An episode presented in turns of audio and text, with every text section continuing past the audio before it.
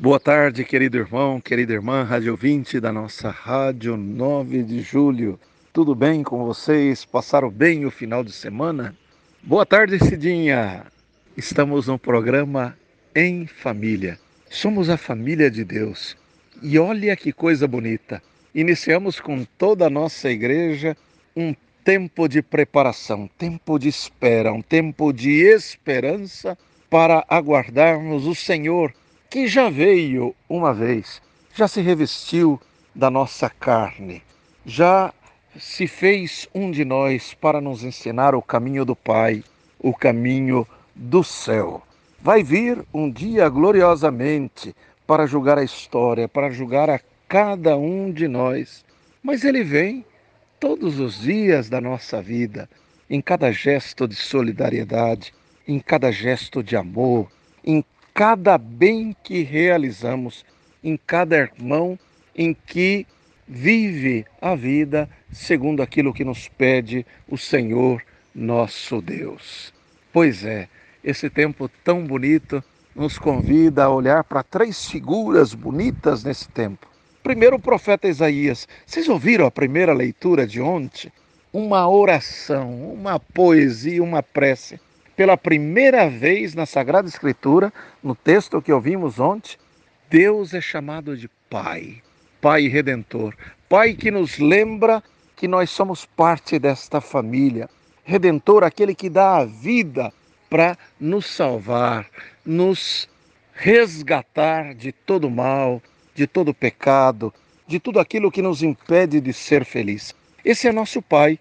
E no final da leitura de ontem, o profeta dizia que Ele é o nosso Pai, é o nosso oleiro. Ele pega o barro que somos nós e faz uma obra de arte. Sopra sobre nós o seu espírito, nos dá a sua vida, uma vida bonita, uma vida digna, que vale a pena ser vivida. Olha só que bonito, pela primeira vez, Deus é chamado de Pai. Já nos evangelhos, Jesus, por 184 vezes, chama Jesus de Pai.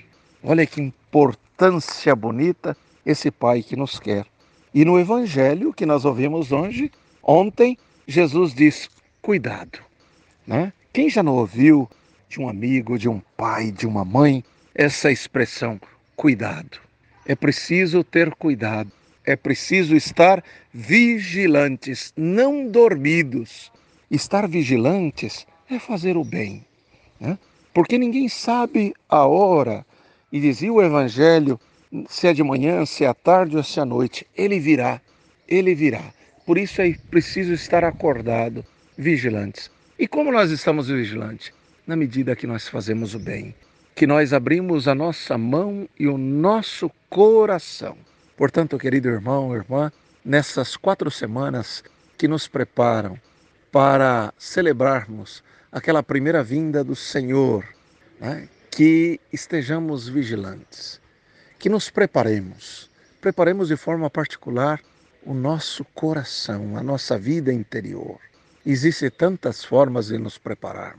Está aí as novenas de Natal, intensificar a nossa vida de oração, a nossa vida com Deus. Cada vez que assim agimos, nós vamos acendendo as luzes de Deus, daquele que é a luz do mundo, no nosso coração. Portanto, querido irmão, querida irmã, onde você esteja nesse momento, que o Senhor te encontre, que o Cristo, a luz do mundo, te encontre. Ilumine seus passos, seu coração, o seu caminho. Que Ele te abençoe nesse dia e cada dia da sua vida em nome do Pai, do Filho, do Espírito Santo. Amém. Um abraço fraterno, paz e bem para você.